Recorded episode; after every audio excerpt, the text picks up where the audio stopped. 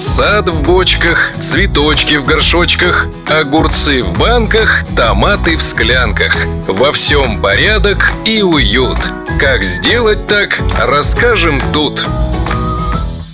История этой капусты насчитывает много тысяч лет. Начали ее выращивать в Италии, а сейчас ее нередко можно встретить на огородах нашей широты. Это капуста брокколи. Как ее вырастить на своем огороде, сегодня об этом и поговорим.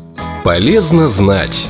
Многие думают, чем больше растения находится в земле, тем крупнее вырастет корнеплод. С брокколи так не происходит. После появления первого цветения капуста больше не растет. Более того, через неделю цветения в пищу она уже непригодна. Хороший совет – Капуста брокколи бывает ранних и поздних сроков созревания. От ранних сортов крупных головок брокколи ждать не стоит. Максимальный вес 200-300 граммов.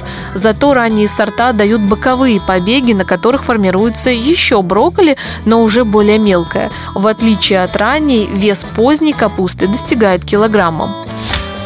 У этой капусты есть одно очень интересное свойство. Она дает более крупный урожай при посеве и созревании на коротком дне. То есть мы получим самый богатый урожай ранней весной или осенью, когда световой день укорачивается.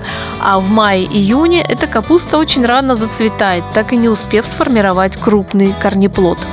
Дельный совет – все капусты требовательны к почве, брокколи не исключение. Внесение перегноя одно ведро на один квадратный метр является обязательным. Также необходимы доломитовая мука или мел 200-300 граммов на один квадратный метр. И не забывайте о минеральных удобрениях в период формирования корнеплода, а также с начала высадки каждые 10 дней капусту надо подкармливать азотными удобрениями, пока формируются листья растения.